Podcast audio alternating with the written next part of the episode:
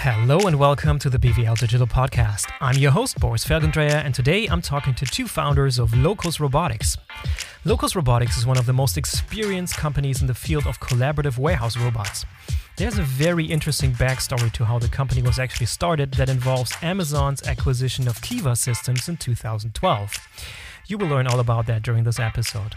Locus is making a big push into Europe right now, so the timing couldn't be better to sit down with Mike Johnson, the president, COO, and co founder, and Al Deacon, the co founder and SVP of Locus Robotics. Let's go. Hello, Al. Hello, Mike. Welcome to the BVL Digital Podcast. Thanks for being on the program. Happy to be here. Yeah, my Thank- pleasure. You, you guys, where are you calling in from? You are you're in, on the east coast of the United States, right? Yeah, we're I'm in the Boston area right now. And Al, how about you? I'm in Memphis, Tennessee. Memphis, Tennessee. Um, visiting warehouses. That's what I do. Ah, yeah, awesome, awesome. Uh, things halfway back to normal over there. What's the situation look like these days? yeah, it's. Um, I think from a travel perspective, we're we're we're rapidly approaching normality. Awesome. Um, yeah, there's still a few few measures in place, but uh, you know you can go out to dinner and.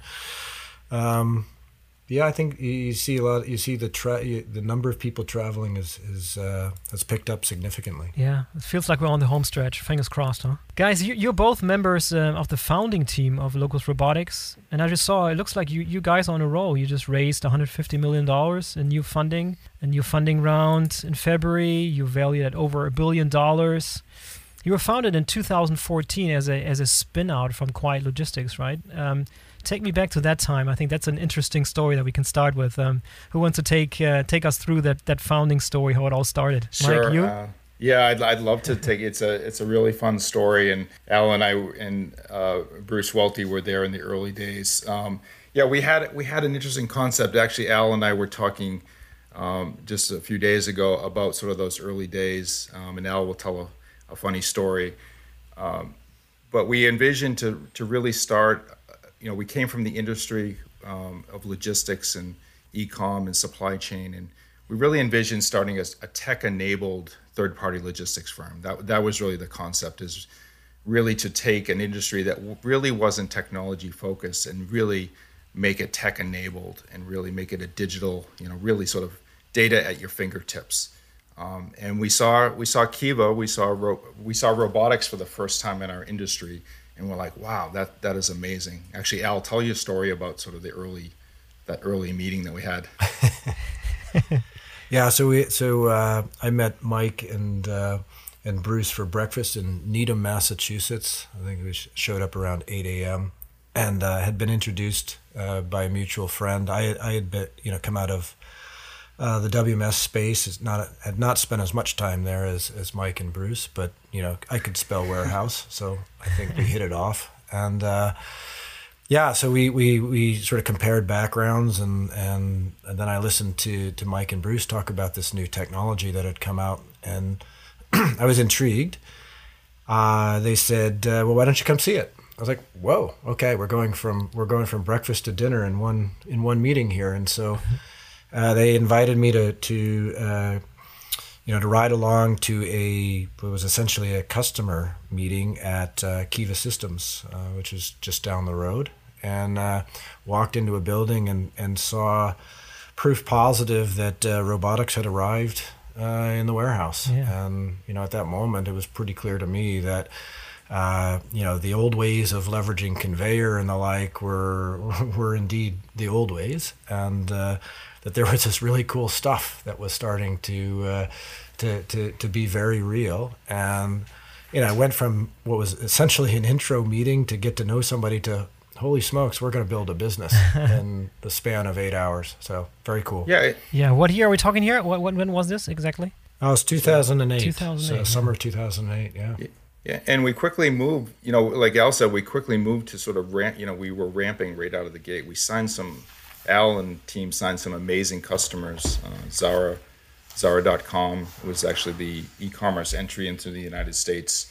Bonobos and a, a bunch of sort of digitally native companies, and we really ramped. And before long, we had 250 robots, uh, Kiva robots, running around, and we were scaling and ramping.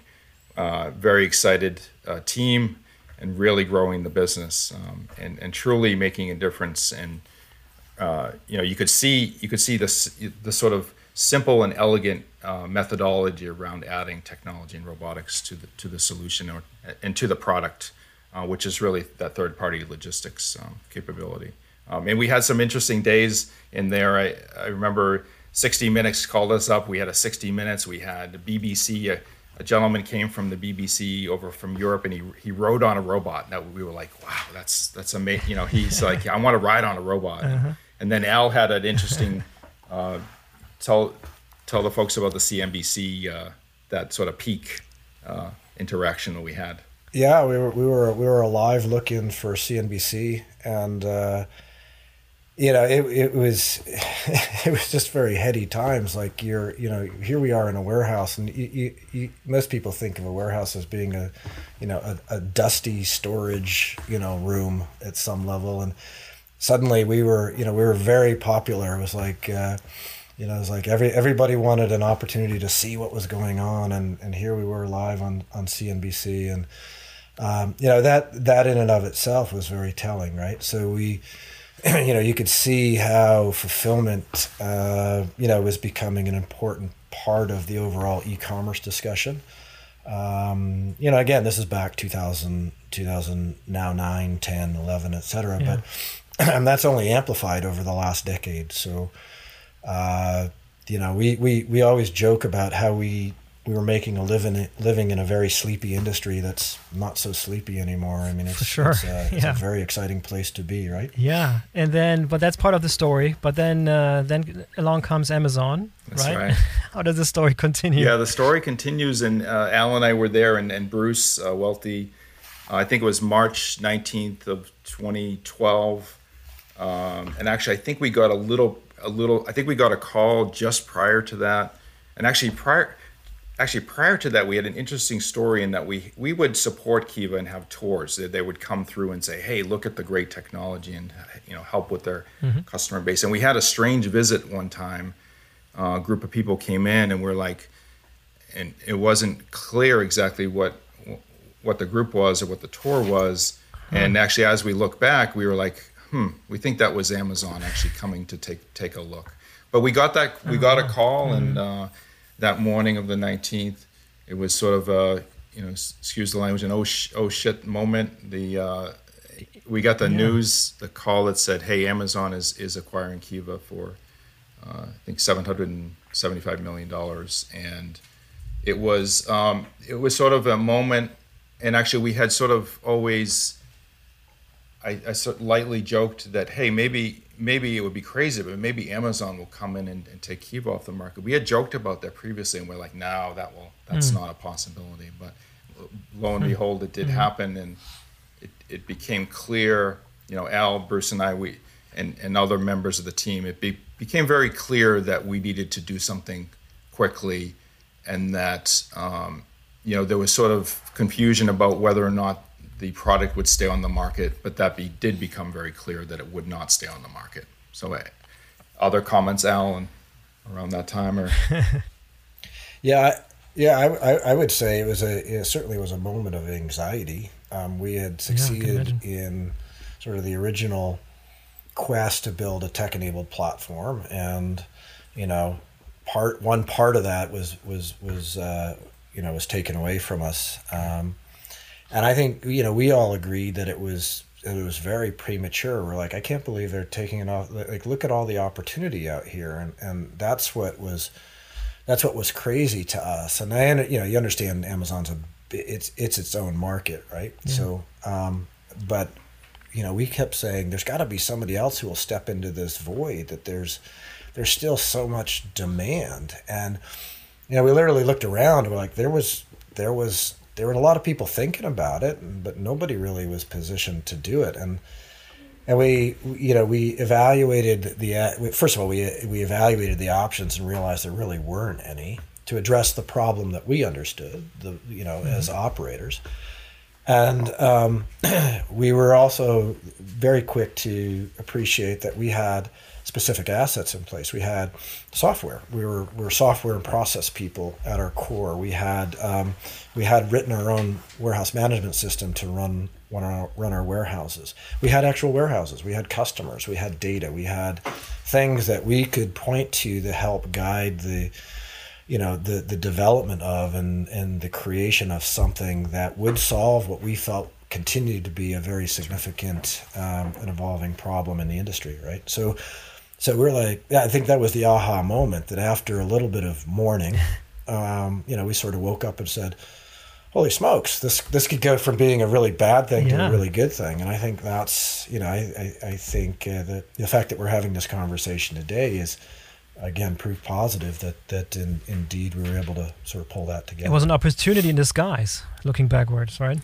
It absolutely was. Yeah, and, and, and, you know, Amazon maybe unbeknownst to them create did create that void. They created a vacuum, in you know that demand yeah. was there, and um, you know I think the original Kiva folks, you know, they they knew that the demand, the sort of urgency and the demand in the market was there, and you know Amazon now it had created this void. And now you can see there's a there's you know a large industry AMRs and AGVs there's a whole industry that you could sort of point back to that moment in time. And you know Amazon created not only sort of said hey this this is this is really a powerful solution and really bringing technology and robotics into the warehouse is something special. You know they they sort of validated that um, but now they left this this incredible void that's there. And now, now we've come to understand, you know, they have 250,000 robots in the world that, you know, that they use for themselves, but that sort of points to there's there's a real opportunity here, and, and we could see that. Yeah, and then how did you take it from there to an actual product that you then started? I mean, spin, spin spun off into Locus Robotics. What's uh, what was that process like? So at this point, you're still inside of Quiet Logistics, right? So you you got the the rug pulled from under you, but you you you grab the opportunity by the horns and develop your own thing, right? That's basically the short form story. But how did it all come down? How did it all evolve? Yeah, and I, I can comment, and then Al has a lot a lot of um, a lot he can add here. I mean, early days. I mean, when you first when you first sit down and envision, hey, we're going to create, you know, we're going to meld a great software package with a, a great robot, and we're going to build the robot. When you when you sort of write all that down, uh, we had some really early you know, design documents and some test points. It all sounds exciting, but then when the rubber hits the road, you have to go do it. You know, you have engineers staring at you and say, "What? What do you want to do?" Um, so very complex. You know, taking an envisioning an autonomous vehicle. You know, autonomous robot driving around an unstructured building that's changing moment by moment, and people and you know the whole part of part of that is super complex but we built a great team and one thing we learned is the engineers around this they love delivering actual product actual value instead of sort of envis- you know going off in a going off and doing an r&d sort of effort and sort of envisioning um, you know creating a robot that's going to try to find a problem we had an exact problem that we were trying to solve and when you hand that to an engineer lo and behold they will solve it for you. So we had a great team. Uh, some folks actually were originally involved with Kiva, um, and and we we did this super interesting thing. We took engineers and we melded them with logistics and 3PL folks. So we took business people, people that understood yeah. the problem, mm-hmm. And we sat down in a warehouse. We actually had warehouses, like Al said. We sat them down in the warehouse and we said, "We're going to solve this problem."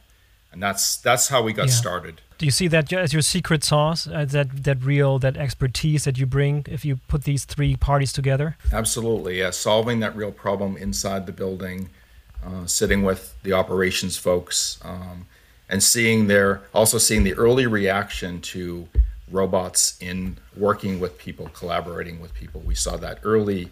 Uh, we were Al and I were looking at some old videos and just the the immediate sort of smile on the operations people, you know, when you see the smile on their face, you realize, oh, I understand. People will work very well with collaborative robots, and we, we learned that very early. Yeah. How did the first product look like that made it onto the market, and how has it changed over over the years? What was the first prototype that was actually used? Not prototype, but the the actual robot in use that that made it to a customer and was um, operating the warehouse. Did it much look much different than today? Um, the basic concept was there right out of the gate the interest the the mm. very nice you know cool thing is when you look at the early designs and the early sort of thinking around the product around collabor- collaboration multi-bot uh, which we'll we can talk about that has all stayed very similar. The early bot did look a little different. It was more basic. It was um, it was more I don't know how to describe it. Uh, you know, we we built three robots to start, and then we built twenty, and then we built hundred.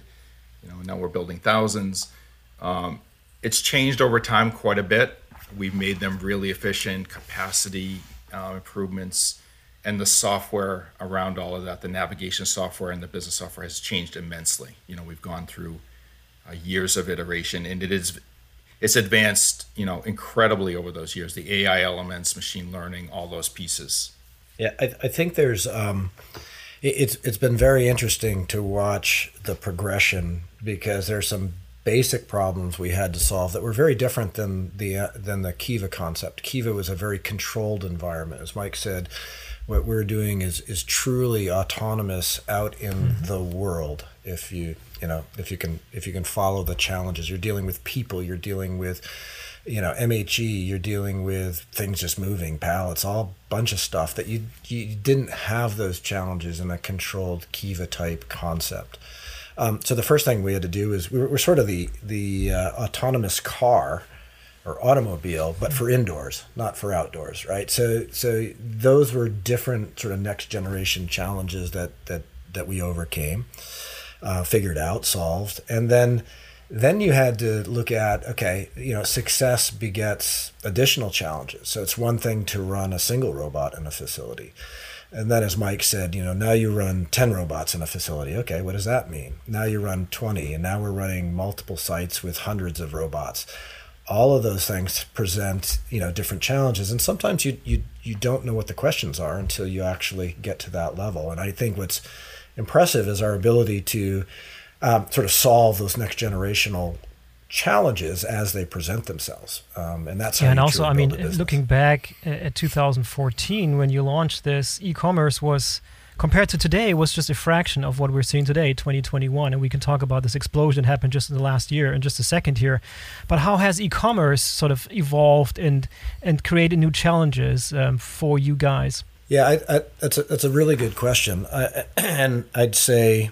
Um, you know, e-commerce is very different than traditional distribution. Traditional distribution is about moving large form factors of products around a distribution center. So think of pallets of goods or cartons of goods, and and e-commerce is around really leveraging the same level of effort, but just to move one you know and and so that if you look think of then all the ones that you have to move in a facility it translates to a significant increase in the amount of labor that you would need to otherwise move the same volume of product through a building right? So so that's the first that's the first sort of immense pressure in that. And then the second thing is that um, even within e-commerce you talk about e-commerce as if it's you know a, a monolithic um, concept but there are lots of there's a lot of sort of innovative approaches inside of e-commerce. You know, you see subscription models, you see uh, different form factors. You know, small pop-up store. You know, lots of buy online. You know, buy online, pick up in store. The the amount of innovation that you continue to see within e, what's generally described as e-commerce. Um, creates a uh, a very strong demand for flexibility. So, you know, people, if you ask people, you know, the way they thought about distribution centers 30 years ago was like, yeah, you're going to build a building that would last you for 20 years and would yeah. do the same thing over and over again. Now people don't people don't know what's going to happen next week, let alone three years from now. So, you know, there's a there's a there's a there's a huge there's a huge requirement to be flexible in your thinking. So, you know, that that lends itself to very mobile, you know, uh, concepts that are not bolted down, right? So um, that's important. And then the, the, third piece of that is, uh, is scalability. So you think about, you know, the, we 30 years ago we didn't have this thing called Black Friday, right?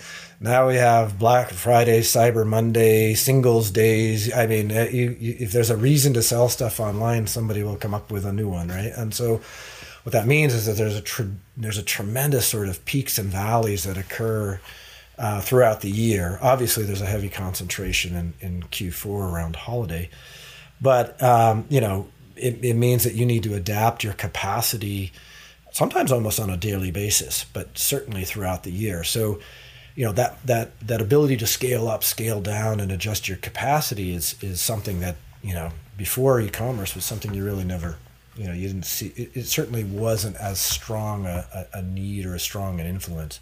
So those are the those are the three major challenges that have really been you know accelerated or amplified by the growth of e-commerce. Yeah, and I, would have to comment that the you know the early learnings with with Kiva, um, with our third party logistics uh, company, really informed us. So we saw that sort of peak and valley. We saw the growth. We we saw the explosion at peak. You know, uh, sometimes 10x. You'd see a, you know, they might be producing you know a million units a month, and they need to do 12 million units uh, in the month of you know November, December. Um, and so you, you would see that growth, a lot of learnings, and we, and we learned quickly. Uh, although we really loved Kiva, you know, we learned a lot about what what's good and what's what's difficult mm-hmm. with Kiva, and we, we really also additionally solved for how do we flex? How do we actually? Uh, the Kiva solution was a an unbelievable solution, but it had its for us it had its limitations, and you would sort of run run out of runway. Um, and so we knew that one of the pain points we really needed to solve with our solution with Locus was how do we have that flexibility, but also be able to turn that volume up? We need to just crank up the volume. And so for our great customers, we have to be there and say, hey, if you need to go 10x, we can do mm-hmm. that for you. And so that that was part of the challenge with our engineering team is how do we create the great robotic and software solution, the whole package, but how do we how do we be able how can we be totally flexible? Um, so that was part of our our learning and yeah and maybe last comment on that situation with kiva and amazon. I think uh, you know you could have made the mistake of just uh, just rebuilding the kiva system but you were so intimately involved and you you you know so intimately how the system worked that you could take all the good things and all the flaws and build something from scratch that's that's much better right? Or different uh, for for a different use case and maybe ready for the future. So you were so, so at, at the pulse of what was then state of the art technology, and you can take that, all of the experience you've you'd, you'd gained with it, and build something new and um, completely from scratch.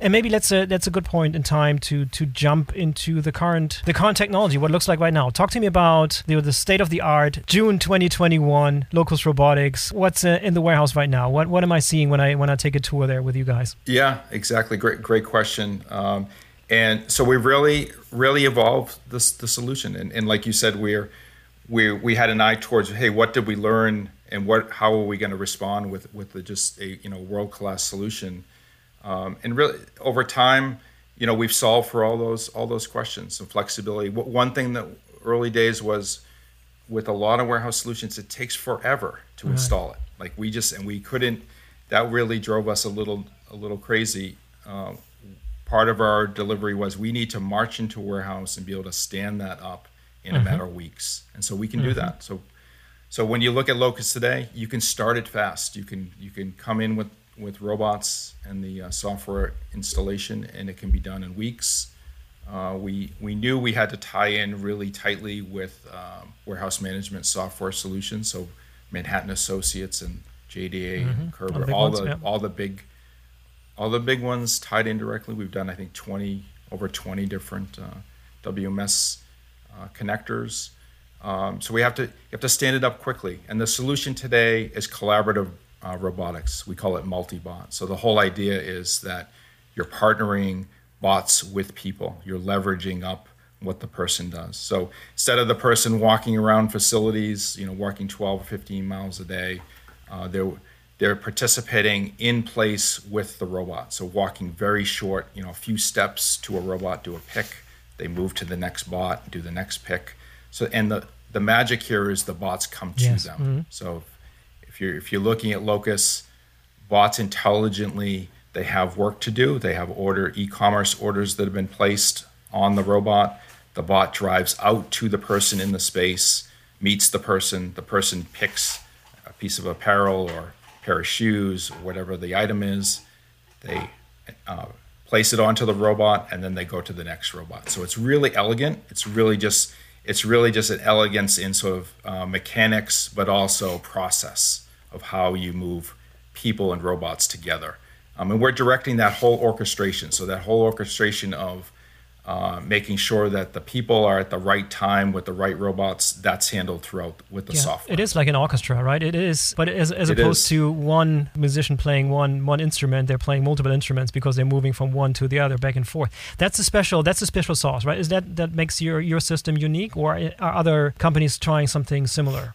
I mean, I'm most familiar with the ones where you know you have one robot assigned to one person, and you literally walk behind and you interact in a way you would with a Locus uh, robot, but you know you're not switching, so you're not you're not you're not putting something away, you're not picking something and then moving to another robot. Just to be sure, that's that's a unique system that you developed. Yeah. That's exactly right. Yeah, and we have a lot of you know a lot of IP, a lot of you know a lot of um, technology we developed to do that. You know, a simple but important thing is uh, every associate wears a a small device, a tag. Um, the robot actually uses that to interact with the person. So the the robots know where where the folks are on the floor, allows them to interact. But but like you said, Boris, they're they're switching robot to robot. So I go to I go to my first robot and do a quick pick. I take three steps and I join a second robot. Those robots keep coming to me, and that is truly the secret the secret sauce with our solution. There's a yeah I, I'd- I'd say we have our, our core our, our our core differentiator is how we operate as mike as mike pointed out. Um, and I, I think what's been very interesting is how we've been able to evolve the overall solution and leverage that core capability to go from being just uh, i'll say a very simple picking application to something that touches many different functions in the warehouse. So if you think about the solution today, we do picking, we do put away, we do some inventory control activities, for example. So we've broadened the application set. Um, we operate on a ground floor. We operate on mezzanines. We do Yeah, batch picking. versatile. We do, you know, there's so you think about all the different types of workflows you see in a facility. Uh, I I think there's, you know, I think we've touched them all to date to the point where now we have customers that, and this is actually the the the ultimate testament to the the value that our solution creates is we have customers that are rolling out multiple facilities in their network some are some are brownfield, but now they've said, hey, now that they've learned, I say brownfield, they're existing operations. But when they think about the the facility of the future, the fulfillment center of the future, they view they view Locus as being something they can apply into this brand new, I'll say, greenfield environment, right? So it's the opportunity to um, leverage its strengths and heighten the strengths, but in a new in a new facility. So, you know, we've gone from being uh, what essentially would be viewed as being a cart substitute, right, in a in an existing manual warehouse to something that really has broad application across many different use cases and many types of Yeah, and, and if um, if if all the robots are connected and they're connected to the people, they're wearing badges, and everybody knows where everybody is. So there's a lot of data being generated, right? In, in every second as these um, as these operators move through the warehouse. There, talk to me about what kind of analytics that can be run on the platform that allow you to really gain efficiency gains. So like, what can I analyze? What what sort of data can I can I extract here? Yeah, and and we have we have an amazing thing here, and, and you know when we first created the solution, we didn't realize the power.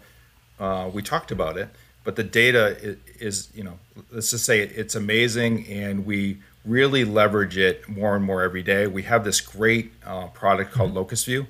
Um, and we actually provide these very large dashboards. They go in, it's a physical part of this, but we provide dashboards that go into these facilities. We provide them. Um, and in real time, you can see uh, exactly what's happening in your facility. So these facilities are managing, you know, their labor, their processes, their flows using Locus. Um, it's actually an interesting dynamic. Uh, you know, in a lot of cases, they're using these facilities are using those dashboards and our capability around data to drive this versus their WMS solution. Um, it gives them this real-time look of, you know, it's actually for the first time ever, you look up at a large a large dashboard and you can see exactly what's happening right at that moment. You can see where your people are, where the bots are, where where the picks are happening. Uh, we do these great heat maps. You can see what's open to pick and where are those picks in real time on the floor. So this is this is a total uh, change in dynamics for these facilities. Uh, they've seen the value.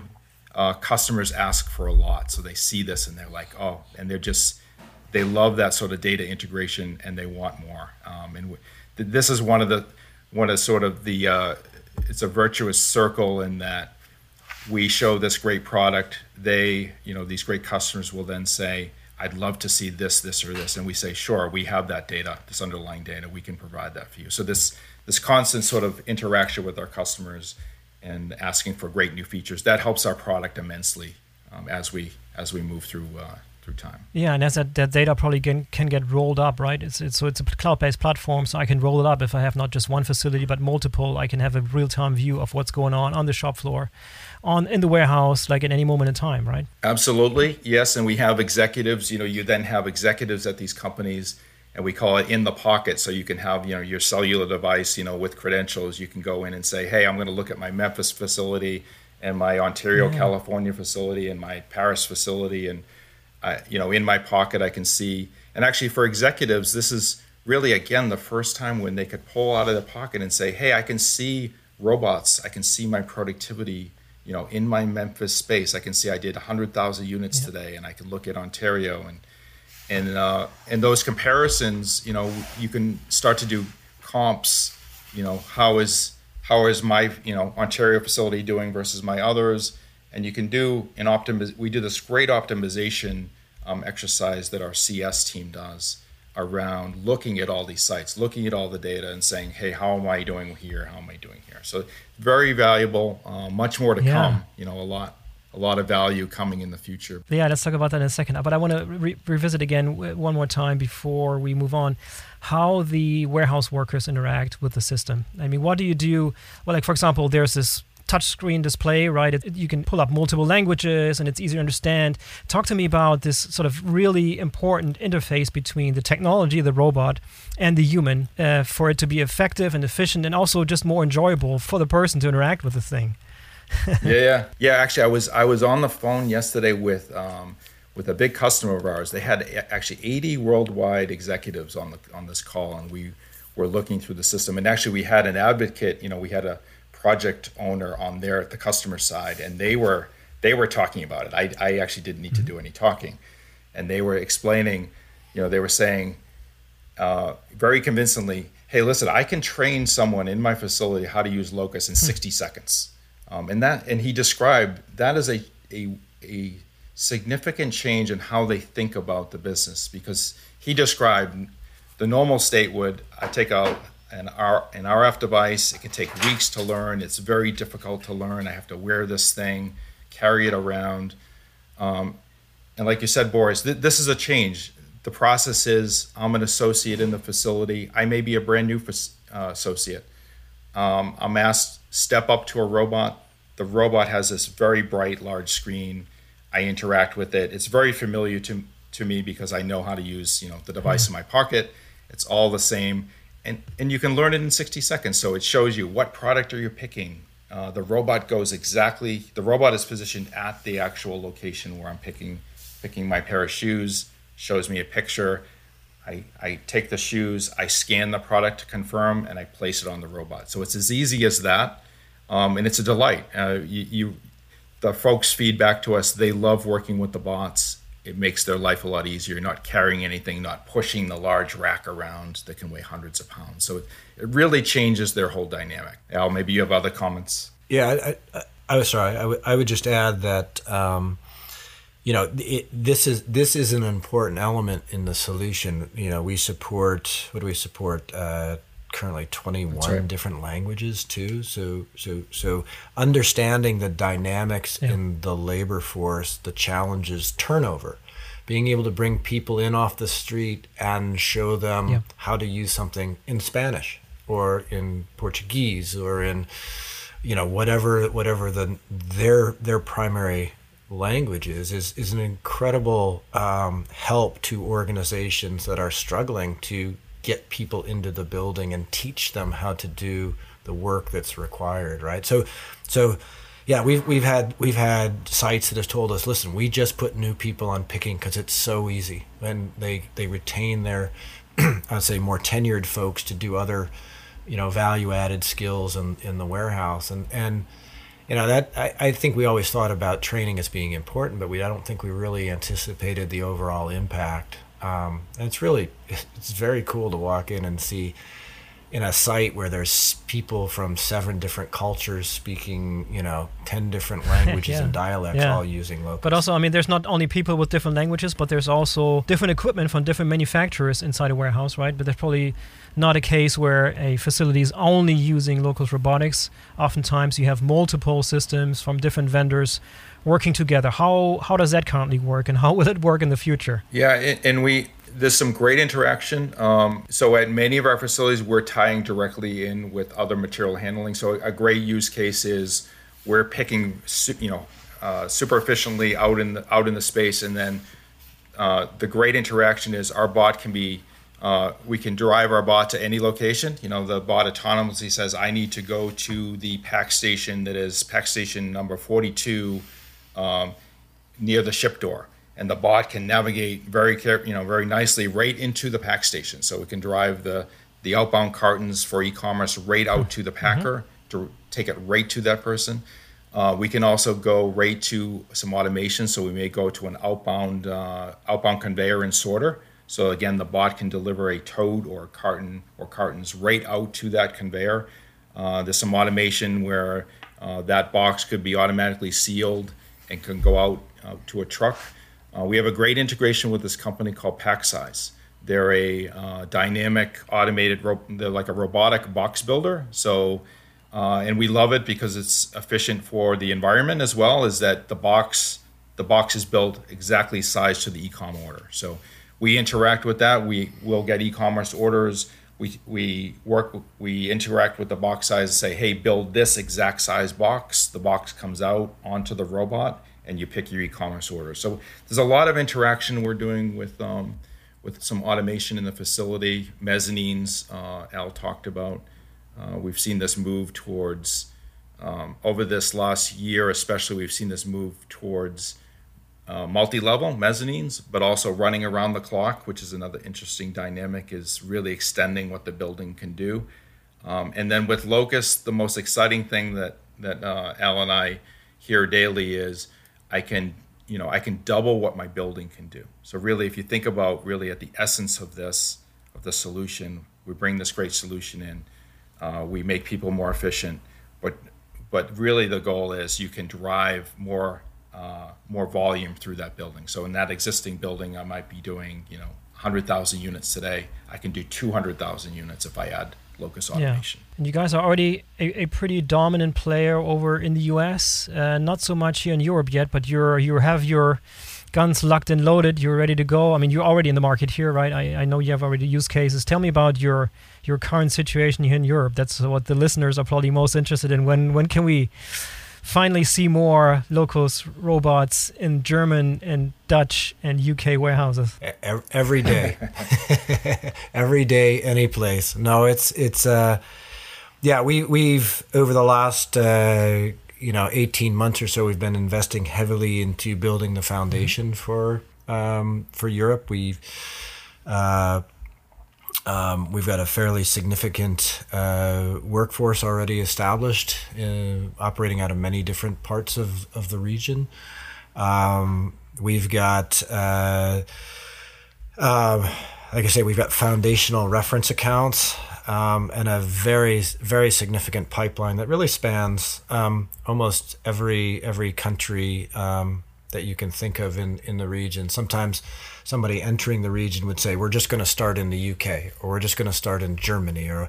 But what we find is there are clearly uh, really good um, sort of hotspots for warehousing in Europe, whether it's the Midlands in the UK, whether it's the Benelux region or, or the western part of, of Germany, down through central Spain, for example, the region around the ring around Paris. I mean, there, there are a number of sort of obvious places that uh, you need to have a presence.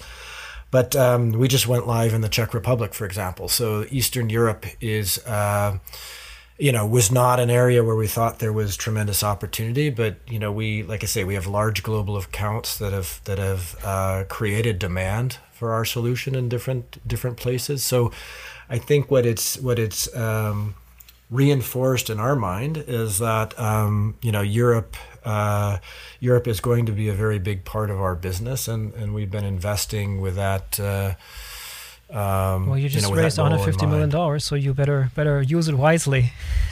it's going to cost some money to come over here and really right. really um, make inways. Yeah, one of the, one of the and I think as evidence, um, more more specific sort of public evidence of, of our of our momentum. Um, you know, we recently announced that uh, DHL. Uh, is expanding their commitment to Locus um, upwards of with with a commitment to install upwards of 2,000 robots globally. Nice. Mm-hmm. Um, we expect a large portion of that is uh, will be in EMEA in awesome. the European mm-hmm. area, um, and as and as well in the future we'll, we'll start to expand perhaps even into uh, um, into other regions such as such as APAC. But uh, a lot of that opportunity is. Uh, you know, I think it's, it's easy to understand. It's DHL centric, and it's uh, it's going to be very big in, in Europe. Yeah, I mean, and I feel this this field is just just exploding right now. That's what it feels like. I mean, I talk to so many people, and I see so much investment going in, so much excitement around these these new technologies, and so many also, quite frankly, so many vendors popping up, and so many new players entering the market. It's probably going to evolve to a, a, a war of talent, right? How do you make sure you attract the right talent? What what are your plans here for Europe to get the top top notch talent onto your team to get you started or to get you growing here? Well, I, I think the the the first thing to understand understand is um, not all solutions are, are, are, created equal. So I do think we have some advantage in that we are a relatively mature solution that is very well proven in the marketplace, right? So it's sort of the same experience that we had in the States where you see a lot of companies building robots, but they didn't necessarily have the domain knowledge to figure out how to apply them in a warehouse, right? So um, sure, there we see just as many competitors in, in Europe as we see in the U.S., but ultimately it comes down to who who builds the solution that creates value. And I think we're, you know, obviously in a very very good position um, out of the gate, right? So we've we've got uh, we've got um, you know core customers uh, we've been able to build the infrastructure. We've we've proven that we can operate outside of the US which is not a simple thing. And uh, you know and be a good partner in in in the regions. And and so that to me is is an important starting point. I don't think you attract talent if if, if they feel like there's risk in your you know in in the startup mode or in in the solution. So um, it's been amazing to me as things like DHL get announced, the amount of inbound inquiries we get yeah. from an HR perspective. Because it's a nice stamp of approval. You know, those yeah. proof, yeah, those proof yeah. points are, are are very, very, very, very important. And I think that there's an appreciation for the fact that we understand the industry. I mean, we're we're selling something to an industry we understand. Um, when when I interview somebody about a, a, sales position or or some other sort of support type uh, position, they appreciate that that uh, you know we speak the same language. It may be they may be different accents, but the the underlying industry language that we speak is the same. So I think that allows us to connect with people in a in a very significant uh, way. And then I think the the third thing that's that's um, it's a unique differentiator of our business overall, but I think it attracts people as well who have been selling in the industry for many years. Is our business model, which is uh, what we refer to as robots as a service. So it's a very opex centric model versus a capex centric model. And so you know, I think if you're looking at you know what do you sell and how do you sell it and and what's what are some of the barriers in the market this you know this unique model is is something that uh, that helps everybody who are you know who's involved in that um, who has a role in that right? So you know there's a uniqueness there, there, there there's the efficacy of our solution. Um, you know there's the fact that I think Pete, we've developed trust uh, and then there's this uniqueness to our business model, um, and I think that's you know allowed us to to continue to build in in the region. Yeah, and take us forward maybe about five years or so. How big are you guys in, in Europe, and are you a public company at that point in time, and with large footprint in Europe, or what's uh, what what does the future look like for the next five years? Yeah, I think in, in many respects we think Europe can be as big a, a market as the U.S. I mean, there's uh, I mean you you can do comparisons around e-commerce and sort of aggregate them to understand sort of what the what the addressable opportunity is. There's no doubt that that Europe is a big opportunity um, for us. Uh, you know, in terms of um, you know, are we a public company? Are we not? I think you know, across the board as a as a management team, you know, our our entire focus is on just building value. Um, You know, the the talk of of being a public company or whatever, or even your ability to to raise money is very dependent upon you know the effectiveness of the solution your ability to sell it your ability to deliver value in the marketplace. And so you know I, we learned a long time ago if you just focus on the fundamentals the opportunities will present themselves. And you know i don't i, I think in any company that's got a strong trajectory you know we'll have options yeah, yeah, and it's e- easy to get caught up in, in all that funding and evaluation and, and IPO and all that stuff, and really take the take the eyes of the of the ball, which is driving value, which t- which then leads to to all the good things happening, anyways, right? Absolutely. Yeah, I mean, we have a lot of people listening, of course, that could be um, very good talent for you guys. Like, who are you actively recruiting now here in Europe that should be taking a look at you guys? Yeah, we're really looking at yeah, all uh, really across the board. It's a, it's amazing, and you know, great engineers, great roboticists, you know, great great software mm-hmm. people.